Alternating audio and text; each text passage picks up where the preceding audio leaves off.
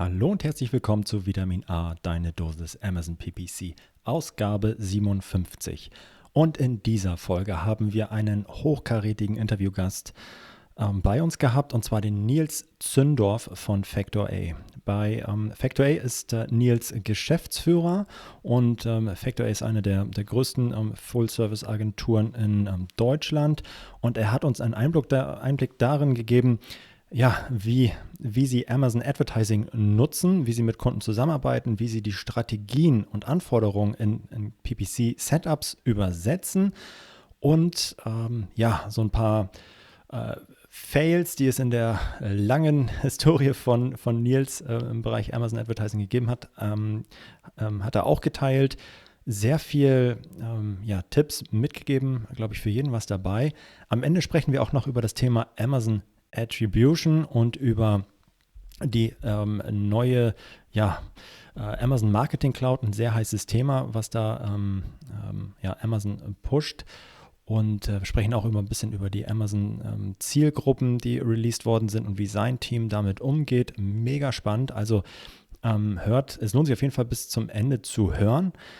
Für alle, die ähm, gerne ein bisschen äh, lernen wollen und wissen wollen, wie das Kampagnen-Setup für Sponsored Products Kampagnen optimalerweise aufgesetzt werden soll und kann, den kann ich nicht nur unsere Podcast-Serie dazu äh, empfehlen, sondern auch unser äh, Webinar, welches am 21. Mai stattfinden wird, um 10 Uhr. Ähm, da wird Mareike dieses hosten und wird komplett darauf eingehen, ähm, ja, wie ich die optimale Kampagnenstruktur für meine Sponsored Products Kampagnen finde ähm, schaut auf unserer Webseite vorbei unter ähm, Events und dann könnt ihr euch da anmelden. Ansonsten findet ihr den Link auch in den Show Notes. Ja, nun aber viel Spaß beim Hören. Ist eine wirklich tolle Folge geworden. Macht's gut. Ciao. Du hörst Vitamin A, deine Dosis Amazon PPC. Ein Podcast über Trends, Neuigkeiten und Optimierungsvorschläge zu Amazon Advertising.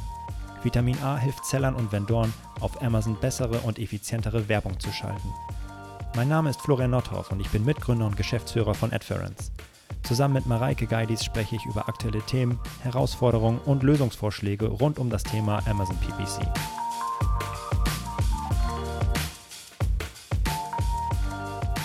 Moin Mareike. Moin Florian. Na, alles gut? Ja. ja. Wir haben heute wieder einen ganz, ganz, ganz, ganz yes. spannenden Gast dabei und zwar den Nils Zünder von Factor A. Moin, Moin Nils, Nils, wie geht's? Hallo, jo, mir geht's gut. Danke, dass ich dabei sein darf. Ja, sehr, sehr schön, dass du, dass du da bist. Du bist Geschäftsführer bei Factor A und wir wollen uns heute ein bisschen äh, mit dir austauschen allgemein, ähm, wer du bist, was du machst und ähm, natürlich ein bisschen verstehen, wie ihr als Agentur arbeitet und wie ihr Amazon Advertising nutzt und einsetzt. Aber natürlich wollen wir auch über das Thema von letzter Woche weitersprechen, nämlich das Thema Amazon Attribution und äh, bin schon total gespannt. Nils, diejenigen, die dich noch nicht kennen, äh, vielleicht kannst du dich einmal kurz vorstellen, wer du bist und was du machst. Ja, ich bin Nils, bin seit circa 15 Jahren im E-Commerce umtriebig vom Haus aus Wirtschaftsinformatiker, aber vor ja, sechs, sieben Jahren auf das Thema Amazon gestoßen, äh, weil ich schöne Webshops gebaut habe, die irgendwie keiner mehr besucht hat, weil sie alle bei Amazon hingen. Und äh, bin vor fünf Jahren dann, äh, als Factory noch ganz klein war, so vier, fünf Leute, ähm, dazugestoßen. Ähm, habe da das äh, Advertising-Team aufgebaut, weil damals gab es noch gar kein Sponsored Advertisement. Und halt, was du buchen konntest bei Amazon, war Direkteinbuchungen. Und als das Thema dann aufgekommen ist mit PPC und dann jetzt mittlerweile auch DSP, die Bereiche habe ich aufgebaut. Mhm. Und jetzt seit zweieinhalb Jahren bin ich auch Geschäftsführer von Factor A. Genau. Ähm, ja, mega, mega. Ähm, und ähm, Factor A, also ist mir natürlich ein Begriff, vielleicht nicht jedem ähm, der ZuhörerInnen. Vielleicht kannst du noch ein bisschen was zu, zu euch als Agentur sagen, wer ähm, Zielgruppe ist, was ihr da so macht und äh, welche Aufgaben ihr so äh, löst für die Kunden. Super gerne. Also wir sind Full-Service Amazon-Agentur, das heißt, mhm. wir machen eigentlich alle, jede Frage, die du hast rund um Amazon, sei es, wie gehe ich mit Brexit um oder mache meine Jahresverhandlung mit denen, aber vor allem auch, wie kann ich eigentlich mein Business skalieren. Das sind so die Kernthemen, also von super komplex strategischen Themen bis runter zu Operations. Ich brauche jetzt Content-Optimierung mhm. für Saudi-Arabien. Mhm. Ähm, das ist so das, was wir machen. Ähm, ich glaube, was uns auszeichnet, ist, dass wir stark drin, drin sind, mit ähm, komplexen Account umzugehen. Das heißt, super mhm. viele ASINs oder sehr viele Länder, sehr viele Brands, sehr viele Stakeholder. Ähm, und dann halt das wirklich auch international auszurollen. Mhm. Ähm, genau, das ist, ähm, also wir haben eigentlich die drei Pillars, die wir es immer nennen. Also mhm. klassisch Content, SEO-Optimierung, Bildoptimierung, was immer mehr wird. Ähm, und dann der Bereich Advertisement. Wir haben eine eigene DSP, also wir managen das auch in-house. Mhm. Äh, also die Amazon DSP. Mhm. Und ähm, ja, dann der Bereich Retail Management, Beratung, wo es darum geht von äh, Falleröffnung, solchen Späßen bis ah, zu, ja. äh, wie kann ich denn jetzt einen systematischen Rollout machen, dass meine Chargebacks runtergehen. Okay, okay. Und könnte ich auch rein theoretisch, ähm, ich muss aber nicht alles machen, sondern ich kann auch sagen, hey, okay, also Content läuft bei mir, aber PPC kriege ich nie auf die Kette. Komme ich auch zu euch. Ja, also okay. ähm, es gibt natürlich äh, Partner, bei denen wir alles machen. Hm. Meistens ist es aber auf der anderen Seite auch ein bisschen aufgesplittet oder man ist da schon ein bisschen weiter mit einem bestimmten Thema. Und ähm, wir haben einen großen, also einen Großteil der wirklich Kunden machen eigentlich nur Advertisement mit uns. Mhm. Und äh, was wir auch viel machen, ist Training. Das heißt, mhm. Ähm, okay. ähm, wenn man sagt, okay, ich will eigentlich meine eigene Content-Produktionsstraße bauen, dass wir dann zeigen, okay, wie kann man das eigentlich aufbauen, was sind so Learnings, wo brauchst du vielleicht noch eine Feedback-Schleife, wo solltest du mal genau darauf achten, wo kriegst du deine Keywords her. Mhm. Ähm, das heißt, da geht es auch viel darum, also wir nennen das, das ist eine Core Value bei uns, Learn and Teach, zu sagen, okay, wie kann ich eigentlich auch Wissen weitergeben. Deswegen freue ich mich mhm. auch auf solche Sessions, mhm. ähm, weil das ist, ja, wir arbeiten lieber mit Leuten zusammen, die ähm, ja, wissbegierig sind und die ähm, Sachen weiterentwickeln wollen. Also, auch wenn du so fragst, wer sind unsere Kunden, ich würde sagen, mhm. Wir sind Quality Leader, nicht Cost Leader mhm. und wir arbeiten gerne mit Leuten zusammen, die geilen Scheiß machen, anstatt den günstigsten. okay. Okay, ja. ja. Verstehe. Hört sich, hört sich spannend an. Und wenn sich jetzt so ein, so ein Kunde bei euch meldet und äh, Interesse bekundet und ihr die Zusammenarbeit startet, dann habt ihr ja sicherlich irgendwie so einen, so einen Auftakttermin. Wie muss ich mir das vorstellen? Was sind da die, die Punkte, die da als allererstes irgendwie besprochen und abgeklärt werden?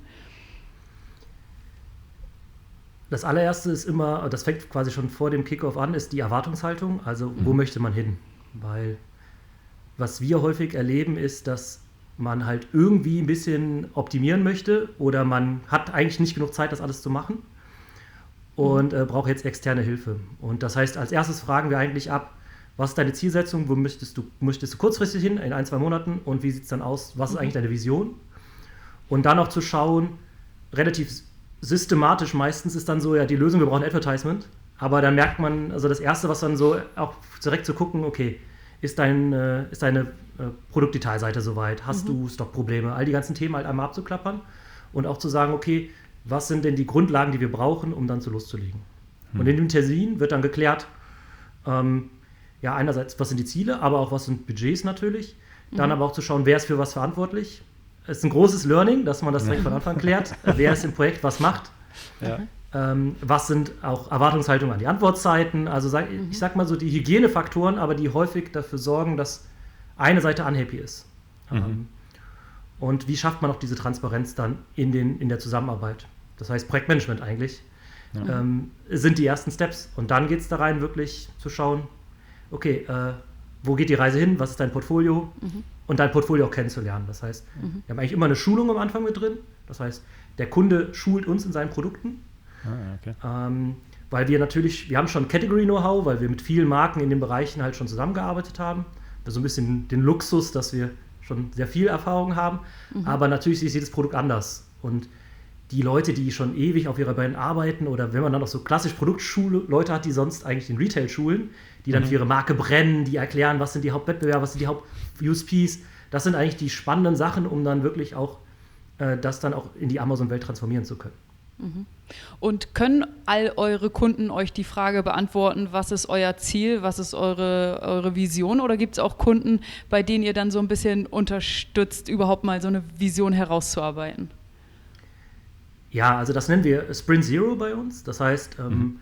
da setzen wir uns dann mit den einzelnen Verantwortlichen zusammen, ähm, sagen einmal, okay, also wir werden ja ganz häufig gefragt, wie, wie kann ich jetzt meinen Umsatz verdoppeln nächstes Jahr? Sehr mhm. schön, danke. Und dann geht es halt an Zahlen. Das heißt, ähm, mhm. da geht es erstmal darum, den Market Share ähm, rauszufinden. Wir haben dann Möglichkeiten zu gucken, was ist dein Share of Voice, was ist dein Share of Shelf.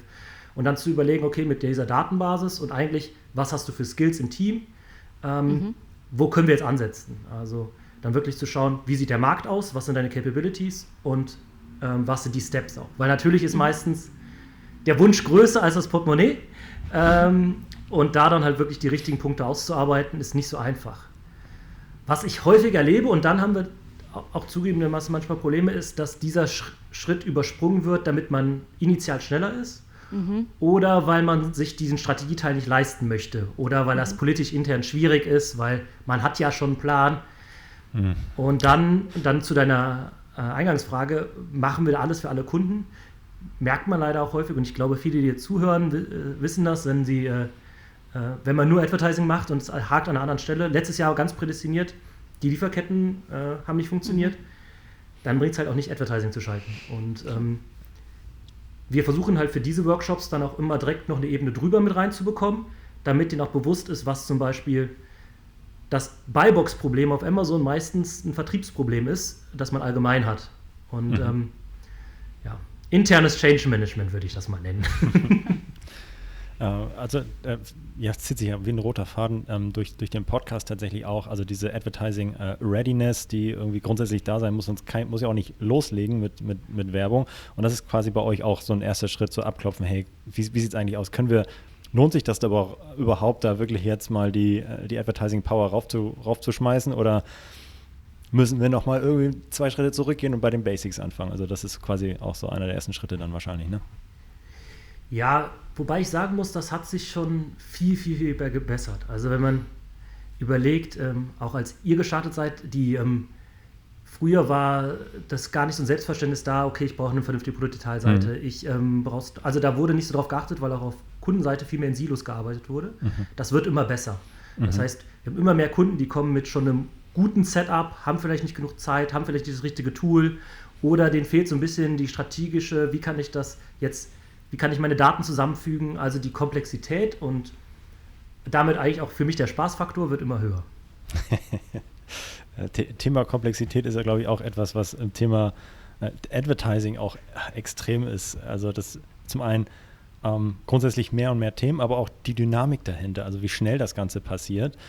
Ähm, jetzt, ja, wenn man auf die letzten zwei Jahre schaut, was da in der Advertising-Konsole abgegangen ist, äh, ist das schon beeindruckend und ähm, wird ja wahrscheinlich nicht weniger. Also von daher, ähm, ja, ist das, ist das krass.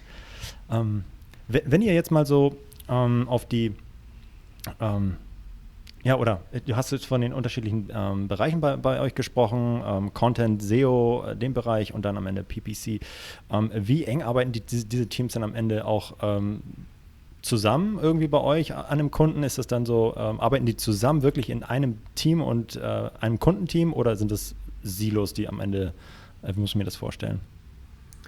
Also die Bereiche sind schon aufgeteilt. Mhm. Ähm, auf dem Kunden selber findet aber ziemlich viel Abstimmung statt. Mhm. Das hängt vor allem damit zusammen, auch um ja, Know-how mitzunehmen und auch Zeit ja. zu sparen. Das heißt, der mhm. ganze Keyword-Research-Prozess, den ich machen muss, um eine ASIN zu optimieren, kann ich wunderbar einfließen lassen in meinem Kampagnen-Setup. Also mhm. wir gehen im, in der SEO-Optimierung nicht nur ins Tool reinwerfen, rausholen, sondern geht es auch ganz viel darum, Reviews zu analysieren, den Wettbewerb zu analysieren, ähm, wo stehe ich meinen Preispunkten gegenüber, gegen wen muss ich mich eigentlich setzen. Mhm. Und dieses ganze Know-how kann ich wunderbar dann nutzen, um meinen Kampagnen-Setup zu machen. Das heißt, da ist schon ein großer Austausch. Und was auch immer wieder passiert, ist, dass wir halt dann durch die Kampagnen, durch die Learnings und auch die Saisonalität merken, was funktioniert gut, um dann halt auch wieder den Content anzupassen. Und dann noch eine Ebene drüber ist dann das Thema A-Plus-Content oder auch Stores, ähm, wo das dann wirklich zusammenkommt, wo wir Stores als Landingpage benutzen oder wenn ich jetzt einen saisonalen Content einpflege, dass meine Boombox im Schnee liegt und nicht mehr am Pool, ähm, das dann halt auch ins Creative mit zu übernehmen und auch in die Keywords. Ja, okay. Jetzt hast du schon häufiger das Stichwort äh, Kampagnen-Setup äh, in, den, in den Raum geworfen. Ähm, habt ihr da so ein äh, Lieblings-, am besten funktionierendes äh, Kampagnen-Setup oder ist das dann wirklich für jeden eurer Kunden komplett individuell? Oder optimiert ihr das, was der Kunde schon mitbringt oder wie geht ihr davor? Also ähm, wir versuchen schon manchmal was zu retten, was zu retten ist, aber ähm, Schön gesagt. Ich muss, ich muss sagen, wir sind schon Fans, ein eigenes Setup zu machen. Mhm. Und ich bin da vielleicht auch so ein bisschen, ja, German Engineering. Also immer wenn ich mit amerikanischen Kollegen rede, lachen sie sich ein bisschen kaputt. Aber ich glaube stark daran, wenn das Setup sauber aufgesetzt ist und skalierbar aufgesetzt ist, dass ähm, man dann wunderbar den Tools das Feld überlassen kann in vielen mhm. Bereichen. Äh, das heißt, initial das Setup richtig zu setzen, die richtigen Keywords einzufügen, mhm. die richtigen strategischen Ausrichtungen, die bei uns nach wie vor eigentlich der Key sind, weil die dann daran wieder der, der richtige KPI hängt, ähm, ist initial super wichtig. Und ähm, ich glaube, ein, ein, wesentlicher, wichtiger Punkt ist auch dann noch, für uns als Agentur, aber auch für jeden, der das äh, für sich selber macht, ist, wie reporte ich das Ganze. Das heißt, mhm. die Setup-Struktur und gerade die Tagging-Struktur, also wir haben noch eine Layer drüber, wo wir Tags setzen, ähm, neben den Portfolios, damit ich dann halt auch sagen kann, das waren jetzt all die Produkte zusammen, war meine Osterkampagne und wie hat die mhm. performt gegenüber meine Winterkampagne letztes Jahr. Mhm. Ähm, das ist ein, äh, super wichtig beim Setup. Okay. Und Beantwortet das deine Frage? Ja, zur, zur Hälfte definitiv. Und habt ihr dann irgendwie so ein, so ein Best-Practice-Kampagnen-Setup, welches ihr ähm, für, für all eure Kunden implementiert?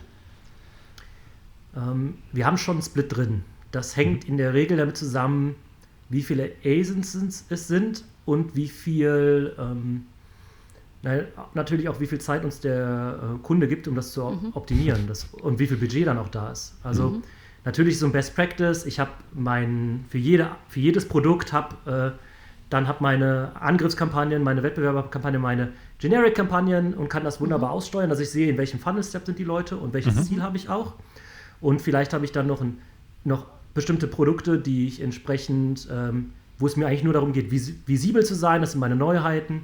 Mhm. Äh, in der Praxis ist es häufig so, dass man, ähm, ja, ich sag mal so, seine fünf bis zehn Lieblinge hat, die den größten Umsatz machen oder die neue mhm. Produkte sind, also im Produktlebenszyklus mhm. ganz am Anfang stehen mhm. ähm, und auch die Umsatztreiber sind oder auch die Visibilitätstreiber. Die mhm. kriegen dann, ich will mal sagen, mehr Liebe, das heißt, die kriegen das Full-Setup, die kriegen aber auch häufig die Hälfte des Budgets. Mhm. Und für die anderen legt man dann nach Line-Item ähm, entsprechend äh, die ähm, Kampagnen an und gruppiert die ein bisschen. Mhm. Das hängt dann häufig damit zusammen, dass die, ähm, ja, dass der Mehrwert, die einzeln anzupacken und dafür 1000 Kampagnen in, der, in, einem, in einem Account zu haben, gegenüber der Sicht, äh, gegenüber der Performance Mehrgewinn, ähm, dann häufig nicht so gegeben ist. Mhm. mhm. Ähm, und bei kleineren Kunden, also ich erinnere mich noch gut dran, als, äh, ja, als ich mein, eins meiner ersten Setups gemacht habe und es war große äh, Spiritosenmarke und die hatten, dann habe ich einen für Whisky angelegt, eins für Wodka, eins für Gin und weiß ich was. Und dann komplett, komplettes Setup gemacht und am Ende sagen die, ja, wir haben 700 Euro im Monat. So. Und dann kann natürlich. das auf die Kampagnen auf. Ja, dann hat jede Kampagne irgendwie 3,50 Euro Tagesbudget. Ja. Und dann hat man natürlich auch nicht genug Learnings, um dann wirklich auch ja. statistisch oder jetzt als fancy Buzzword AI dann zu optimieren, weil dir einfach die Learnings auf den Keywörtern fehlen. Mhm.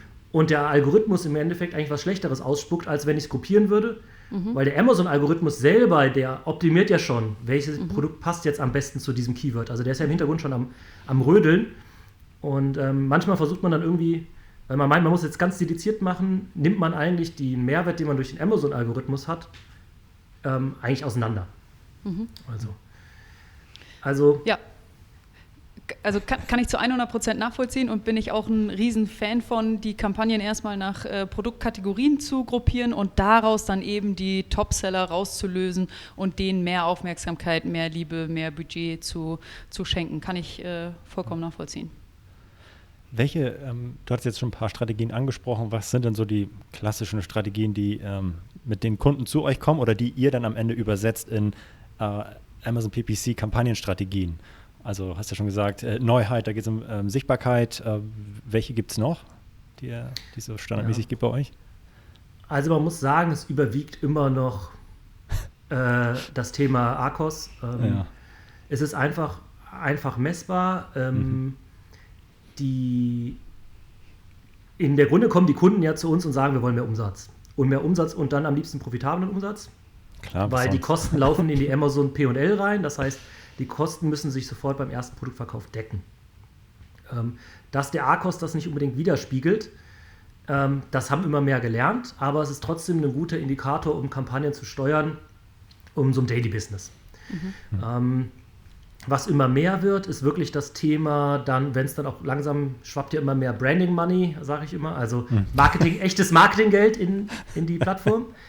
Und da ist schon das Thema, ähm, äh, ja, Share of Voice, also wie, mhm. wie viele der möglichen Plätze belege ich auf bestimmten Keywörtern, mhm. wird immer wichtiger. Das heißt, ähm, wenn ich dann halt Bluetooth-Kopfhörer eingebe, dass dann meine Marke auch da ist und mit allen Werbeanzeigen am besten und ich eine hohe Auslastung habe. Und dann ist mir auch egal, wie viel ich da verkaufe, weil viele Marketer halt verstanden haben, dass das eigentlich immer noch günstiger ist oder werbewirksamer, als das bei Google zu machen, wo ich halt nur meinen Text habe. Und äh, die haben natürlich, die machen natürlich allen anderen das Leben super schwer, weil die dann nicht auf einen, auf einen profitablen Erstverkauf achten müssen, sondern sagen, okay, ja, ROAS 1 ist doch super. äh, wir, ja. wir, haben sonst 0,3. Tausender Kontaktpreis, Tausender Kontaktpreis, 1,50 Euro. Ha, ist doch egal, wie viele Klicks ich habe. Ja. Hau raus. ja, und das sieht jeder. Visibilität 100%. Genial. Go for it. Ja, ja. Und ich glaube, da müssen wir uns äh, zukünftig mehr mit auseinandersetzen. Und was wir schon merken, ist so Thema, ähm, was sind die Ziele, dass auch mehr auf den Lebenszyklus geachtet wird. Also die klassischen hm. Brand-Mechanismen. Wir müssen erst Neukunden gewinnen. Welcher Teil meines Portfolios ist dafür da, Neukunden zu gewinnen, Leute reinzuziehen? Wie kann ich dann später auch mein Cross- oder Upselling machen? Also, und da Amazon ja auch immer mehr Möglichkeiten gibt, mit ASIN-Targeting, mit der DSP, ähm, da verschieben sich die Ziele dann schon wo dann auch eher auf Click-through-Rate geachtet wird. Ähm, oder auch ähm, erhöht sich meine Gesamtbasket-Size. Mhm. Aber da sind wir noch ganz am Anfang. Also da ist dann, glaube ich, das Thema Amazon Attribution und äh, Amazon Marketing Cloud sind dann die Next Steps da. Ja, das, das glaube ich auch. Äh, ja, me mega spannend. Wenn du ähm, jetzt, ja, ähm, du hast schon da, da, davon gesprochen, hey, wir setzen einmal so ein ähm, gutes, feines ja, ein Kampagnen-Setup auf, womit ihr euch wohlfühlt, womit du dich wohlfühlst, ähm, um dann am Ende automatisieren, skalieren zu können. Ähm, was automatisiert ihr alles und ähm, was ist davon ähm, tatsächlich händische Arbeit? Kannst du da ein bisschen was zu sagen? Also wie viel von dem, äh, von der, von der Steuerung ist tatsächlich, macht ihr händisch oder guckt ein Mensch drauf und was ähm, automatisiert ihr? Also wir im, im Bidding automatisieren wir schon sehr viel, mhm. aber es gibt sehr viele Faktoren, die dann da wieder, äh, dass doch einer drüber gucken muss. Also ist vielleicht auch diese ongoing Diskussion äh, AI gegen Rule-Based Systems. Mhm.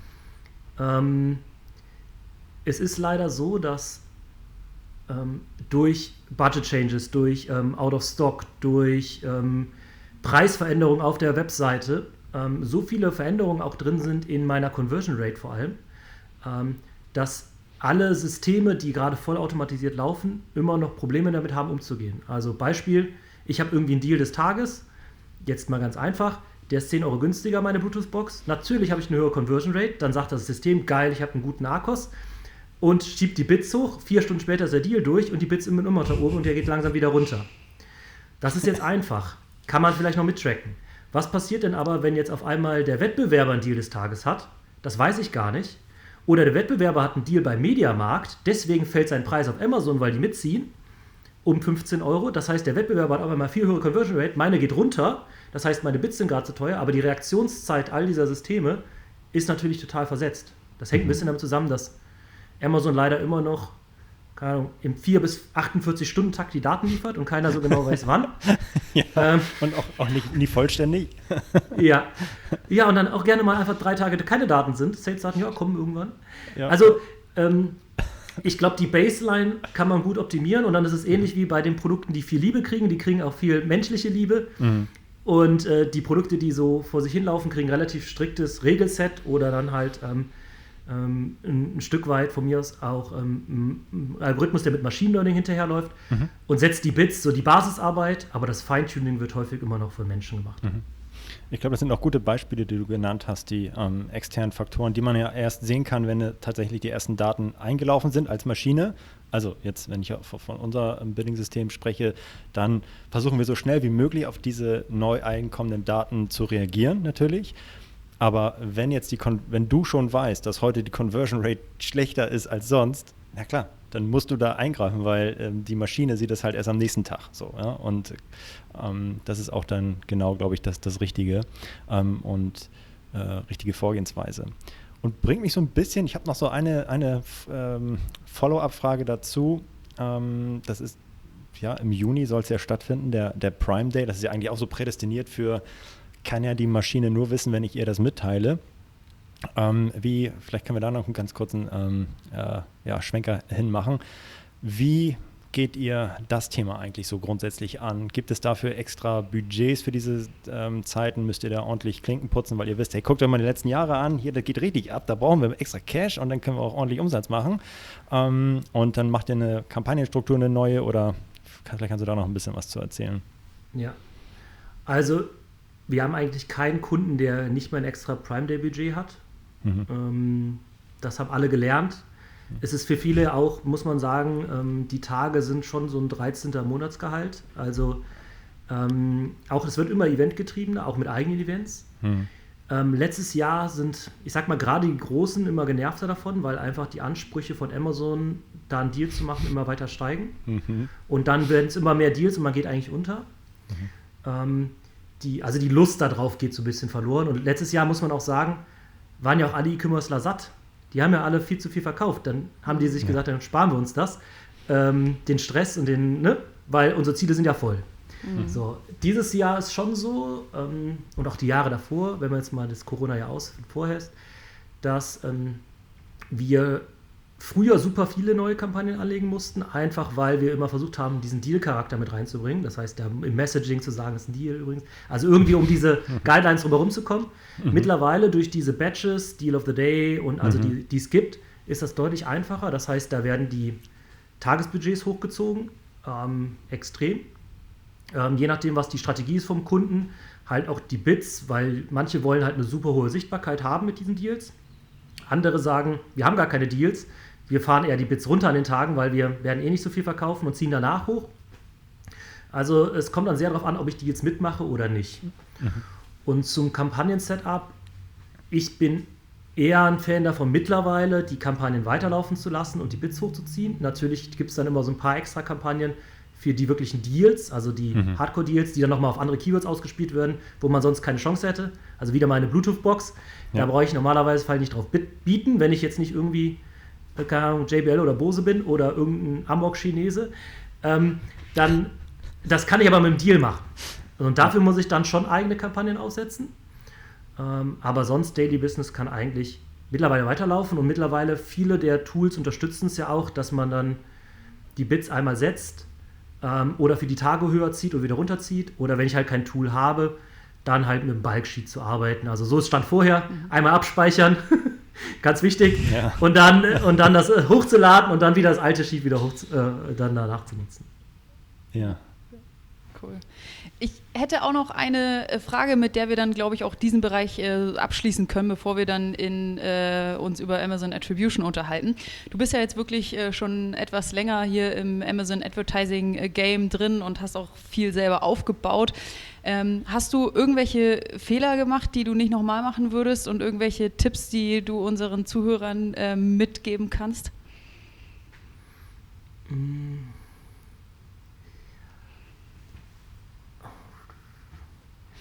Ihr hattet doch bestimmt also, mal ein Key Keyword übers Wochenende Broad eingebucht. ja, also ich glaube, was, ähm, also zum Thema Broad einbuchen, ich glaube, was immer noch eine große Challenge ist, ist halt das Thema Pacing. Also was ich am Anfang falsch gemacht habe, war, dass wir ähm, halt mit Tagesbudgets oder Monatsbudgets gearbeitet haben. Damals ging ja noch, konnte man ja noch ganz anders einstellen und nicht über Bits mein Tagesbudget reguliert habe. Das habe ich am Anfang mhm. falsch gemacht. Mhm. Das war so das erste halbe Jahr. Einfach weil es auch einfacher war. Ich habe da irgendwie 20 Accounts gemanagt und joa, ja, ähm, hat eh nichts gekostet. Aber die, äh, äh das war ganz am Anfang, aber die, äh, ich glaube, das Bidding über das Keyword, was auch mehr Aufwand ist und wo man dann auch ein Tool für braucht, mhm. ist immer noch nach wie vor der richtige Weg. Und ähm, ja, was ich, ähm, ich glaube, das andere Thema ist wirklich auch zu sagen, okay, ich ähm, gehe schneller auch mal drauf, ein ASIN-Targeting zu machen. Mhm. Ähm, das haben wir früher nicht gemacht, weil man es mir nicht so gut messen konnte. Mhm. Aber das ähm, ist schon was, wo wir immer mehr Potenzial sehen, wo wir auch sehen, dass da teilweise mittlerweile die, der ROAS deutlich besser ist. Also wenn ich ein gutes Produkt habe, dass zu sagen, ich setze das, also setze auch viel mehr Budget drauf gegen mhm. andere Produkte. Mhm. Ähm, das sind, glaube ich, zwei Hebel, die jeder nutzen kann und wo er darauf achten muss. Ja, und ich glaube, das andere ist, dass wir, was mich unheimlich ärgert, dass wir nicht schon vor einem Jahr das Thema Share of Voice, also auf Basis deines Share of Voice targeten konnten, also es automatisiert als Kampagnen-Setup. Mhm. Also wo steht, ist meine Ad da? Ja, nein, okay, erhöhst Bit. Und auch das Thema nach organischem Ranking zu bidden. Mhm. Da ärgere ich mich einfach, dass das so lange gedauert hat. Okay. Ja, heißt, ihr trackt die organischen ähm, Rankings und ähm, wenn die top sind, dann ähm, gebt ihr weniger Gas im Bereich Advertising und umgekehrt. Genau, oder des Wettbewerbs halt. Ne? Also oder wenn ich jetzt weiß, ähm, okay, da hat mich gerade einer überholt, dann gebe ich nochmal geb noch Geld drauf, weil das organische, die organische Position ja auch selber super viel Umsatz macht, um dann halt wieder hochzukommen oder entsprechend ähm, Gas geben zu können. Ja. Ähm, und ich glaube, das ist auch, wenn man so ein bisschen in die Glaskugel geht, wo geht, entwickelt sich der Markt hin. Mhm. Amazon selbst hat ja in der Beta schon da die Möglichkeit, mittlerweile Ranking-Positionen und sowas über die API mitzugeben.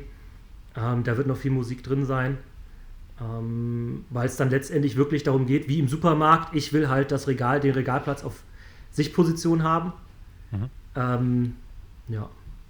Da habe ich noch eine, eine, eine Folgefrage zu. Und zwar, ähm, wenn du selber dir das aussuchen könntest und jetzt äh, nicht, nicht für, für deine Kunden, aber du hast selber einen Account und ähm, bist organisch schon auf 1, würdest du trotzdem noch Werbung schalten? Ähm, kommt drauf an, ob ich wachsen möchte oder nicht. Okay. Also, okay. Ähm, also da ist ja gerade dieses, die, die Diskussion haben wir häufig, auch zum Beispiel, mhm. wenn es dann darum geht, ähm, meine, meine eigene Brand zu verteidigen.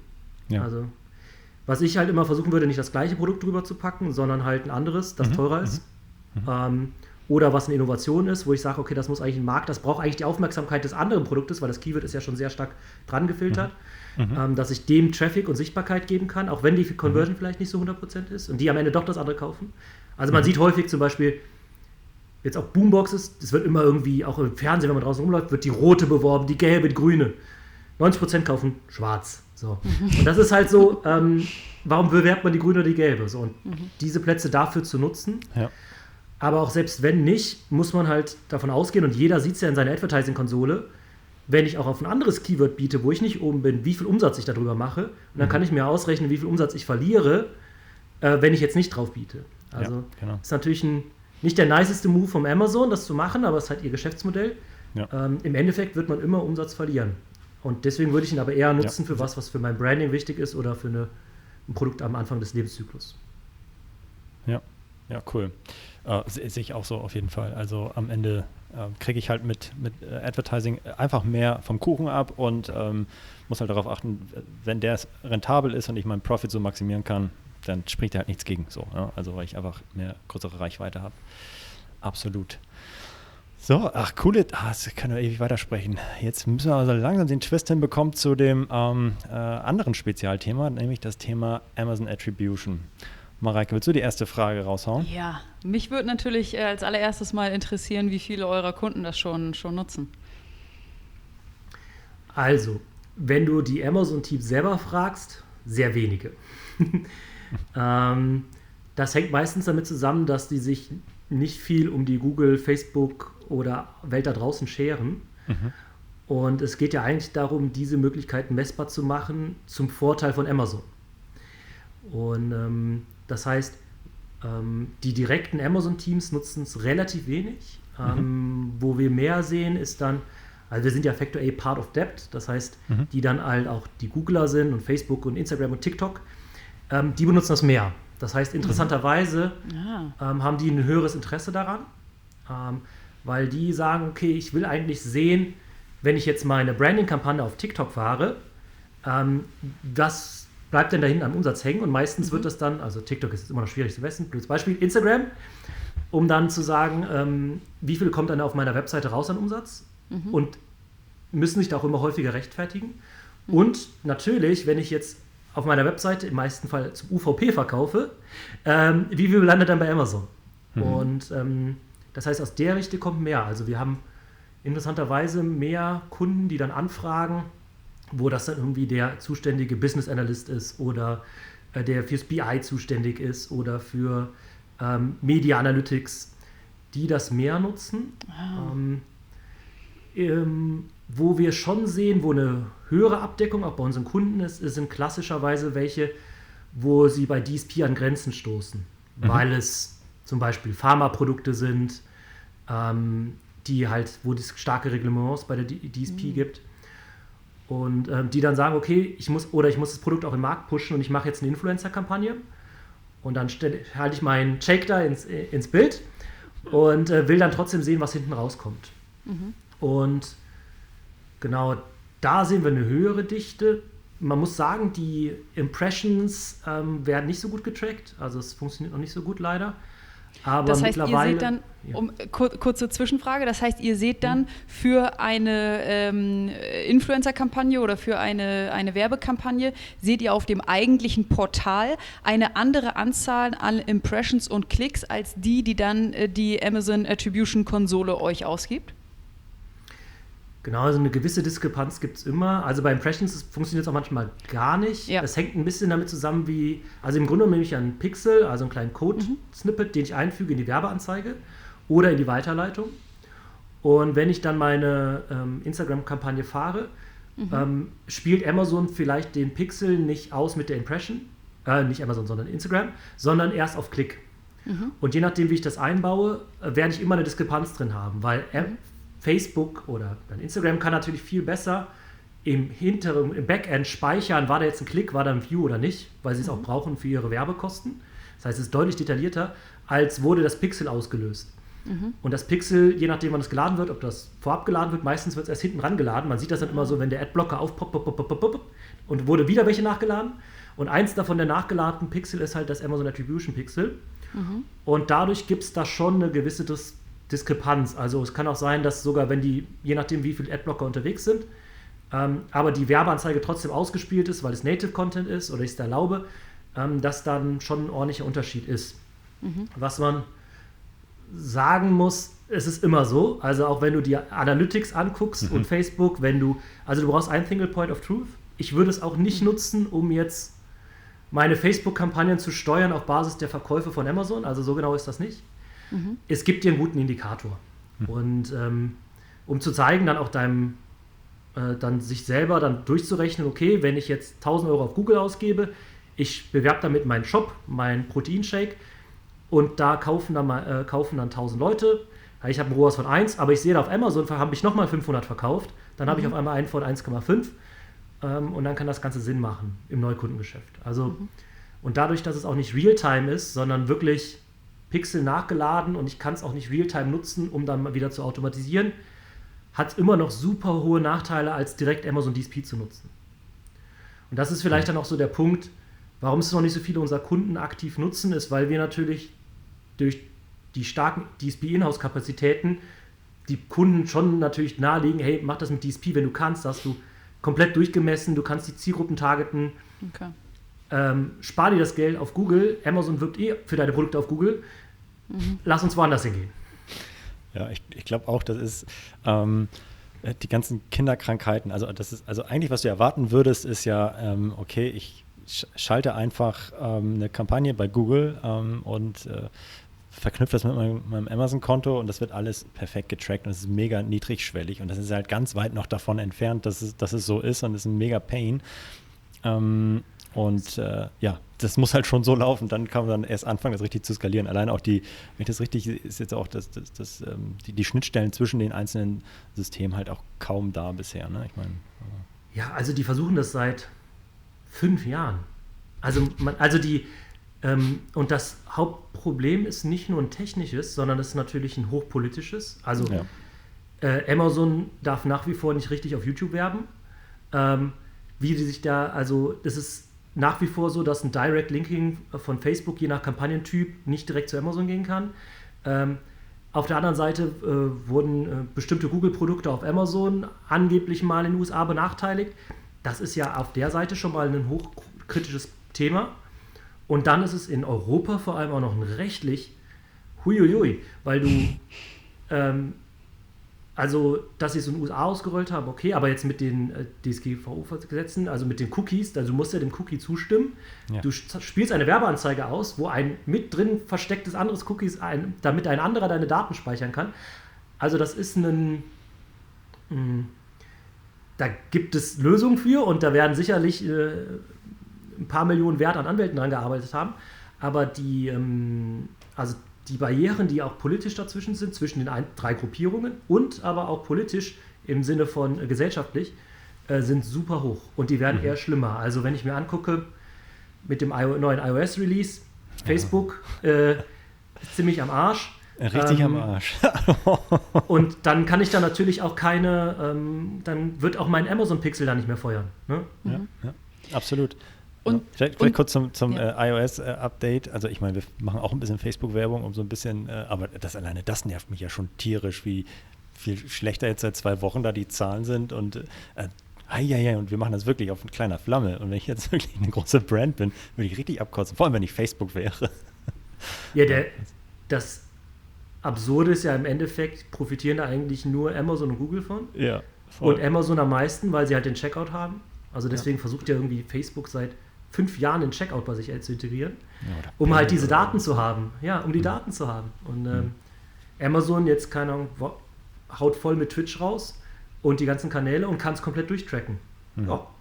Amazon Prime können wir durchtracken. Hui. Ja, ist halt so. Schon, das heißt, aktuell, wenn ich irgendwie eine, eine Kampagne auf, auf Google oder auf Instagram fahre und die auf meine Amazon-Produkt-Detailseite linke, dann sehe ich zwar in meiner Amazon Attribution-Konsole meine Conversions, die, äh, die, die zumindest getrackt wurden, die daraus entstanden sind. Ich habe aber auch überhaupt keine Möglichkeit, diese Conversions dann zum Beispiel in Google Ads auch einzupflegen, um meiner Kampagne auch wirklich alle Conversions zu attribuieren, die eben ihr auch gehören, richtig? Also ich kann einen Export machen.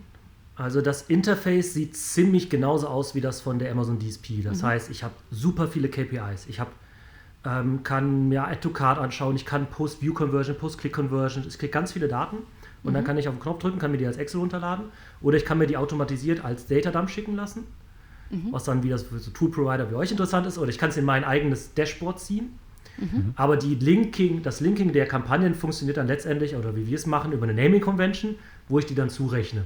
Okay. Aber dann habe ich meine Conversion, im Nachhinein kann ich das zu der Kampagne linken, aber mhm. natürlich nicht auf User-Basis. Das heißt, mhm. ich kann keinen User durchtracken, ja. ähm, habe also nicht ein Touch, kann kein Touch-Profil erstellen von dieses mhm. Users über mehrere Plattformen. Das wäre eh verboten in Europa. Ähm, aber ich kann das schon auf Kampagnenniveau in, mein, in ein Dashboard zusammenstellen und kann dann sehen, okay, wie erfolgreich war die Gesamtkampagne. Mhm. Habt ihr schon mal analysiert, wie die Click-Through-Rate und auch die Conversion-Rate sich unterscheidet, wenn ich Werbung auf Amazon schalte für meine Amazon-Produkte und wenn ich Werbung extern schalte, Google, Instagram, was auch immer, auf meine Amazon-Produkte? Ähm, also wir haben uns das verschiedene Art und Weisen angeschaut. Wir haben auch verschiedene Tests gemacht, dass ähm, was bei diesen Tests immer schwierig finde, ist, du musst eigentlich den Plattformen die Stärken nehmen. Das heißt, wir haben auch ein paar große Kunden, die haben dann riesen Excel-Tapeten gebaut und kompletten Modellen und so, aber die, im Grunde musst du ja dann der Amazon DSP die Stärke nehmen, dass sie ein, ähm, ja, ein automatisierte Bannererstellung mit Amazon Trust, das heißt mit dem Amazon Logo, mit den Amazon Sternchen, ähm, das darfst du nicht nutzen, damit du eine Vergleichbarkeit hast zu Google. Das heißt, du benutzt bei beiden ein gleiches Standardbanner und guckst dir dann an, okay, eigentlich musst du auch eine gleiche Ausspielung an die gleiche Zielgruppe machen. Aber eigentlich müsstest du sagen, ich nehme das Beste, was ich möglich mhm. ist. Bei Amazon kann ich jetzt sagen, okay, ich gehe halt, der ist in der Category, der kauft teure Produkte, der ist FC Köln-Fan äh, und spiele ihm genau das Produkt aus. Und bei Google ist halt mhm. die Stärke, der ist gerade in Köln, steht vor dem Laden, also mega localized, der hat die Search-Historie und kann so ausspielen. Und meistens sind die Tests aber dann so aufgesetzt, dass man beiden die gleiche Zielgruppe gibt, möglichst gleich, mhm. gleiches Banner und dann zu gucken, wie ist die Click-Through-Rate. Mhm. Und die ist dann natürlich ähnlich. Also ich bin eher ein Fan davon, die Stärken der Plattform zu nutzen für, die, für den richtigen Funnel-Step und auch wirklich für, was mein Ziel. Mhm. Ähm, und es ist halt nun mal nicht Amazons Stärke, in Österreich Advertising zu schalten. Das äh, geht, brauche ich aber nicht. Wenn ich irgendwie, und es ist auch, äh, Amazons Stärke ist mit einem starken Produktbezug äh, neue Leute zu erreichen. Mittlerweile muss man auch sagen, super stark im Branding, weil sie einfach die mhm. Kanäle dazu haben. Aber wenn ich mir anschaue, wie ich, wenn ich einen Service bewerben möchte, ähm, da ist ein Google viel stärker drin, weil die da viel mehr Daten zu haben. Mhm. Also ich finde es hart zu vergleichen, aber ich kann mhm. auch sagen, was wir über Amazon Attribution sehen, selbst wenn du direkt auf Amazon linkst, ähm, schlägt DSP immer. Mhm. Weil die haben schon Amazon-Account, die filtern alle raus, die keinen Amazon-Account haben. Das sind, ist schon mal so ein, klingt jetzt so wenig, aber das ist, die filtern, das sind Leute, die sind aktive Online-Shopper und haben die App. Ja. Und damit, da hat natürlich ein Google immer schon einen Nachteil. Aber wenn es jetzt so Produkte sind, so Lifestyle-Produkte, irgendwie so ein fancy, nachhaltiges T-Shirt, dass ich irgendwie Wende-T-Shirt, dann ist es wahrscheinlich, wird meine Kampagne, ähm, wo einer das an- und auszieht, ähm, auf Instagram macht, in einem Reel, besser funktionieren als ein super HTML-animiertes Banner. Ähm, ja. Selbst wenn ich mir mega viel Mühe gebe, wird das nicht so gut funktionieren wie der Influencer, der das einmal äh, durch mhm. die Kamera dreht. Verstehe. Super komplex. Ja, ja, ja total. Ja, das ist. Immer, äh, und, ja. und auch immer ein bisschen produktabhängig am Ende, ne? Also. Das auf jeden Fall auch. Ähm, also, wenn man die Hoffnung hat, dass man damit mit Amazon Attribution ähm, seine externen Kampagnen besser verstehen kann, mhm. glaube ich ja. Ähm, ich glaube, man kann auch seinen Impact besser messen, aber eine ongoing Optimierung dieser Kampagnen ähm, würde ich darüber nicht machen, sondern eher zu überlegen, welcher Funnel-Step funktioniert denn wo und wie verändern sich be bestimmte Dinge hinten dran. Okay. Ähm, vielleicht kann ich einmal noch eine, eine Frage zum Thema ähm, DSP stellen. Ähm, hat jetzt nichts explizit mit Attribution zu tun, aber passt, glaube ich, auch ganz gut. Ähm, wenn du jetzt auf die letzten Neuerungen zum Spon Sponsored Display-Thema schaust, wo, wo, es ja auch darum, wo jetzt ja Sellern, normalen Sellern in Anführungszeichen, die jetzt noch keinen Zugang zu DSP hatten, ja auch jetzt ähm, viele ähm, Audiences zugänglich gemacht werden oder Segmente, ähm, hat für euch ja wahrscheinlich überhaupt gar keine Auswirkung, weil ihr sowieso die DSP nutzt. Ähm, aber habt ihr schon, äh, seht ihr, dass irgendwie Klickpreise steigen in den letzten Wochen oder äh, seht ihr da schon irgendwas? Also ja, wir haben uns da viel mit auseinandergesetzt, weil ihr könnt euch vorstellen, es gibt die Programmatic Crew und es gibt die äh, Search Crew. ja. Und äh, natürlich muss man jetzt aufpassen, dass nicht auf einmal alle ähm, Retargeting über Display buchen im Search und dann im Programmatic läuft das gleiche. Das ist übrigens auch, wenn man das über Amazon einbucht, weil die natürlich immer noch gerne ein Retargeting mit reinbauen, weil mhm. das alle Werte hochzieht. Ähm, also auch wenn man es nicht selber managt, muss man da echt aufpassen jetzt. Mhm. Ähm, was vielleicht vom Grundsetup, wie die Architektur ist. Die ähm, Amazon Display Ads im Search, die basieren auf den gleichen Audiences, auf der gleichen Audience-Architektur und auf der gleichen Reichweichenarchitektur wie die DSP. Das heißt, die gleiche Infrastruktur. Der einzige Unterschied ist im Grunde genommen, wie ich bezahle. So, und da ist es so, bei dem einen zahle ich halt pro Klick und bei dem anderen zahle ich 1000er Kontaktpreis. Jetzt ist es so, dass wenn ich pro Klick zahle, muss ich mich nicht drum kümmern, ich muss mich nicht auskennen, wo buche ich ein, auf welcher Webseite, gehe ich auf wetter.com oder gehe ich auf wetter.de, ähm, muss meine Blacklist nicht pflegen. Also es ist von der Komplexität deutlich einfacher. Und was aber Amazon natürlich macht, die machen das im Hintergrund und versuchen möglichst gut deine Ad auszuspielen und zu berechnen, wie viel dann wahrscheinlich ein Klick kostet. Mhm. Das heißt, hinten dran wird aber natürlich weil es eine Maschine macht, auch nie so gut ausgesteuert, wo jetzt das Ad-Placement eigentlich hin muss, also die Automatisierung, wo muss das, wo muss das hin? Äh, passt das überhaupt zu diesen Seiten? Ist, da, ähm, ist das einfach nur sowas wie 9gag, wo ich eigentlich mhm. gar keine Ads haben möchte? Also das, ähm, die Aussteuerung deines potenziell, wo du angezeigt wirst, ist tendenziell dadurch eher schlechter, was dazu führt, dass dein Klickpreis im Verhältnis höher ist als zur DSP. Mhm. Der Trade-off ist natürlich, du musst dich nicht drum kümmern. Ähm, was wir aber sehen, ist, wir haben einige Accounts anfangs mal testweise umgestellt, weil wir gedacht haben, hey, geil, ist einfacher. Aber die, ähm, insgesamt die Tausender Kontaktpreise über Sponsored Displays ähm, sind und äh, letztendlich die Klickpreise sind höher als das, was du, mhm. ähm, wenn du es direkt über die DSP machst, wenn du es denn kannst. Also da brauchst du auch Menschen für, ne? Ja, ja, Aufmerksamkeit. Ja. Ähm, und insofern muss man sagen, die Klickpreise explodieren da jetzt nicht gerade. Mhm. Die müssten eigentlich tendenziell eher fallen, außer halt dann, du bist jetzt in den gleichen Saisonalitäten drin auf einmal, ähm, wie, äh, wie Programmatic. Das heißt, Weihnachten, wenn alle großen Elektronikhäuser der Welt äh, ihre Werbung schalten, oder ähm, vor Ostern oder vor Muttertag, wenn die ganzen Werbeetats der Fernsehetats rausgeballert werden im Online, dann gehen halt auch die, da die Bitskosten hoch. Ja. Das heißt, man muss sich da noch viel mehr mit den, eigentlich mit der Marketingwelt auseinandersetzen und weil ich mich ja jetzt auf einmal nicht mehr um Platz streite mit dem anderen, der auch die Knoblauchpresse verkauft, sondern ich streite mich um den Platz mit jemandem, der eigentlich gerade ein Auto verkaufen möchte oder eine Branding-Kampagne für Merci macht. Mhm. So, und ähm, das heißt, ich gehe davon aus, dass es stärkere Saisonalität haben wird. Und natürlich bucht Amazon da Restplätze rein. Und eigentlich Plätze, wo sie vorher selber Retargeting gemacht haben. Das ist ja das Absurdeste. Also das finde ich, ein, ah, ist wieder so ein genialer Schachzug von Amazon. Ja, das ist richtig geil, ne? Also, die, die lassen jetzt die Leute für das Retargeting zahlen, was sie ja vorher eh gemacht haben. Das heißt, ja. wenn man vorher auf dem Produkt war, wurde man ja geretargetet, so oder so, ob man wollte oder ja. nicht. Jetzt kannst du es selber bezahlen. Jetzt kannst du es selber buchen und du hast ein gutes Gefühl dabei, weil du machst es ja und kannst es aber steuern und hast Daten. Wie smart ist das denn bitte? Ja, die machen sie schon, machen sie schon gut. ah ja. Ähm, ich habe noch äh, vielleicht eine Frage ähm, äh, abschließend zu Amazon Attribution. Äh, Marika, hast du noch eine dazu? Nee, okay, sonst ähm, noch mal ein bisschen Ausblick. Ähm, das hattest du ein bisschen im Vor Vorgespräch schon, ähm, schon erzählt. Ähm, was muss deiner Meinung nach im Bereich Amazon Attribution noch passieren, damit das halt ja, ein bisschen äh, mehr in Schwung kommt und noch mehr adaptiert wird und auch vielleicht mit dem Blick auf, das, äh, Amazon, auf die Amazon Marketing Cloud. Wo gehst, meinst du, geht da die Reise hin? Ja, also ich glaube, Amazon Attribution ist ein erster Step auch für Amazon, um sichtbar zu machen, was sie eigentlich auch für einen, ja, auch warum Branding wichtig ist, äh, Branding-Kampagnen wichtig sind und was die im Endeffekt bei Amazon auslösen. Ähm, ich glaube, es ist auch ein, ähm, ein wichtiger Schritt, um eine Vereinheitlichung hinzubekommen in den KPIs und Themen messbar zu kriegen. Mhm. Mein Ausblick ist aber, wenn wir uns jetzt mal eine, die Cookie-less World anschauen, dass das Ding eher ein, dass es ein zwei Jahre zu spät ist.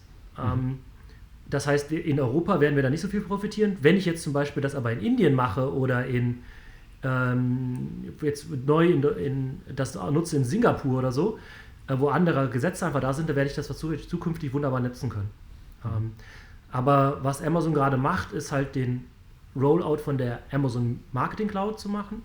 Das heißt, das ist quasi dann das Nachfolgeprodukt, will ich fast sagen, wobei das nur halb stimmt, ähm, wo sie es versuchen, ein Clean Data Room zu schaffen. Das heißt, mhm. dass, mein, dass ich eine eigene Entity habe, die mir auch gehört, wo ich alle meine aktuellen nur DSP-Daten reinladen kann.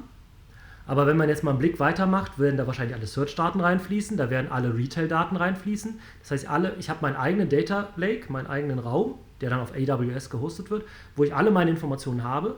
Und da kann ich natürlich wunderbar dann auch reinspeisen, alle meine Google-Daten und alle meine Facebook-Daten. Und das ist eigentlich die Richtung, die ich gerade sehe.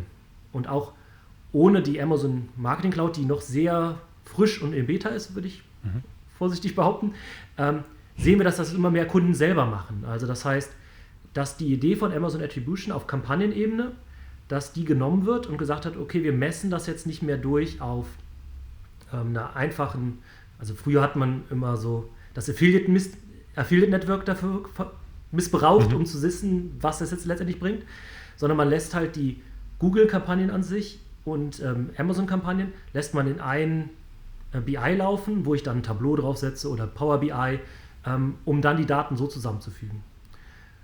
Also ich glaube, es wäre, ich würde es schnell nutzen, weil wahrscheinlich ähnlich wie bei Facebook dann, ähm, oder jetzt ist es jetzt schon so, dass die, einige In-App-Sachen halt nicht mehr funktionieren.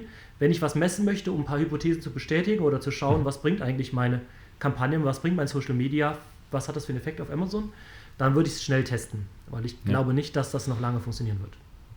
Ach, spannend. Äh, sehr spannende Entwicklung.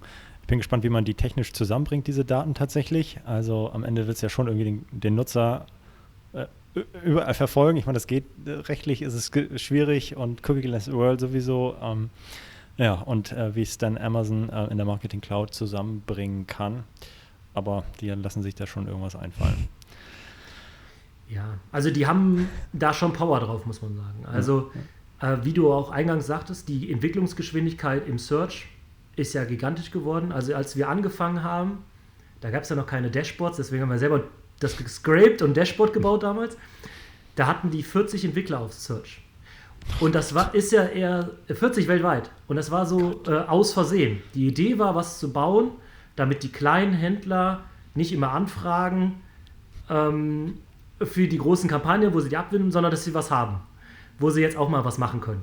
Ja. Im Self-Service. Und das Ding ist halt völlig explodiert, aber das war halt auf keiner Entwicklung, auf gar nirgendwo. Und deswegen hat das das erste, ersten zwei Jahre so wenig, also das erste Jahr war ja Katastrophe. Mhm. Ähm, und äh, das ist natürlich jetzt eine ganz andere Geschwindigkeit, weil das halt einer der großen Wachstumstreiber ist und vor allem Gewinntreiber. Ähm, ja, big time. und bei der DSP sehen wir auch dadurch, dass die Seismac gekauft haben und jetzt auch das komplette Twitch Sales Team integriert haben und auch ähm, so langsam sieht man schon die ersten Pre-Rolls äh, auf Amazon Prime. Es wird ähm, das Thema ähm, IMDb TV, was ja umsonst ist, kommt jetzt auch ähm, kommt ja nach Europa Ah, beziehungsweise ja, ja, die haben Sender Deutschland. ne? Ja. Genau. Und dann kann ich natürlich über die Amazon DSP kann ich Werbe kann ich TV geil. scha- TV-Werbung schalten. Und dann wird natürlich ein mega Schuh draus und dann kann ich ähm, meinem Smart Speaker sagen, ich muss passen, dass ich den Namen nicht nenne, ähm, kann ich dann sagen, äh, kauf das Ding halt. Und das ist so Ja. das, wo es wirklich hingeht und da ist Amazon Attribution ähm, wirklich ein Mini-Teil. Ja, ach, spannend. Mega coole Diskussion. Mareike, wir haben immer noch eine Abschlussfrage, Ja. oder? Ja, äh, ich, mir ist jetzt so irgendwie rübergekommen in der Zeit, in der wir gesprochen haben, dass du ein sehr umfassendes, aber auch ein sehr detailliertes Wissen hast. Und ähm, die letzte Frage, die wir unseren äh, Interviewpartnern immer stellen, ist, wie hältst du dein Wissen aktuell? Ähm, es ist in der Tat, ich würde sagen, LinkedIn und Facebook. Ähm, und ich bin, glaube ich, irgendwie vom Herzen Nerd. Also ich hänge, glaube ich, auch noch viel zu viel da drin äh, als Yes. Geschäftsführer von 130 Leuten. Ähm, kann ich mir auch vorstellen, dass ein oder andere mal eine Krise kriegt, wenn ich dann irgendwie frage, warum ist jetzt hier das Dayparting nicht an oder so.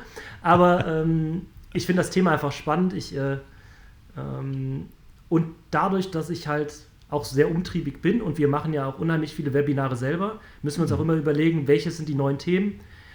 Und ähm, dadurch sammeln wir, sammeln, kann ich schon super viel Wissen sammeln, weil ich ja jede Woche kriege ich einfach durch die ganzen Abteilungen, stellen die was vor, ähm, kommt unheimlich viel rein.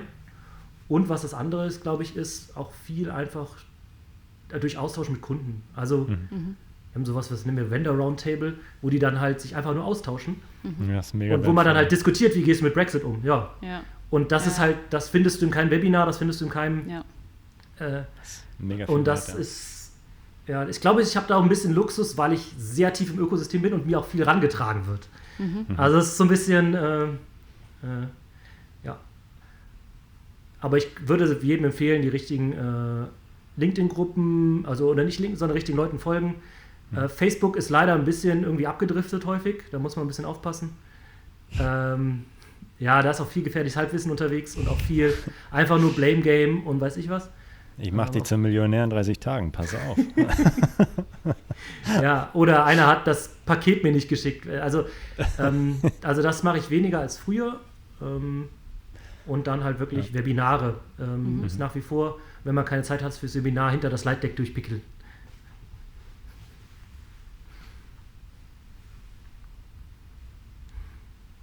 Cool, äh, ich hatte gerade einen Hänger, deswegen äh, habe ich. Ja, ich, ich leider auch. Ja, also, ähm, Achso, okay, gut.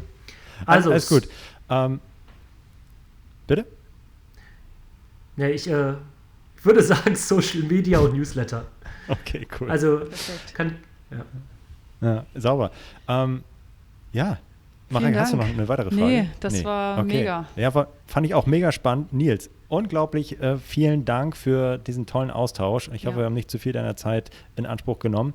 Ähm, und ja, ich glaube, da war eine Menge drin. Ähm, wir haben einen großen Rundumschlag gemacht und äh, haben ein, zwei Spezialthemen super durchleuchten können ähm, durch deinen Input. Vielen Dank dafür. Und äh, ja, bis äh, sicherlich ganz bald nochmal, Nils. ja, super gerne. Hat richtig Bock gemacht. Und wenn noch irgendwie Fragen sein sollten, mich einfach anpingen. Auf Cool, jeden danke Fall. dir. Mach's gut, Nils. Ciao. Ciao, ciao. Ciao, ciao.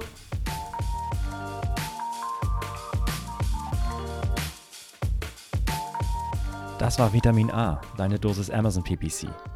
Für Fragen und Feedback schreibt uns gerne eine Mail an vitamin-a at adference.com. Vielen Dank fürs Hören und bis zum nächsten Mal.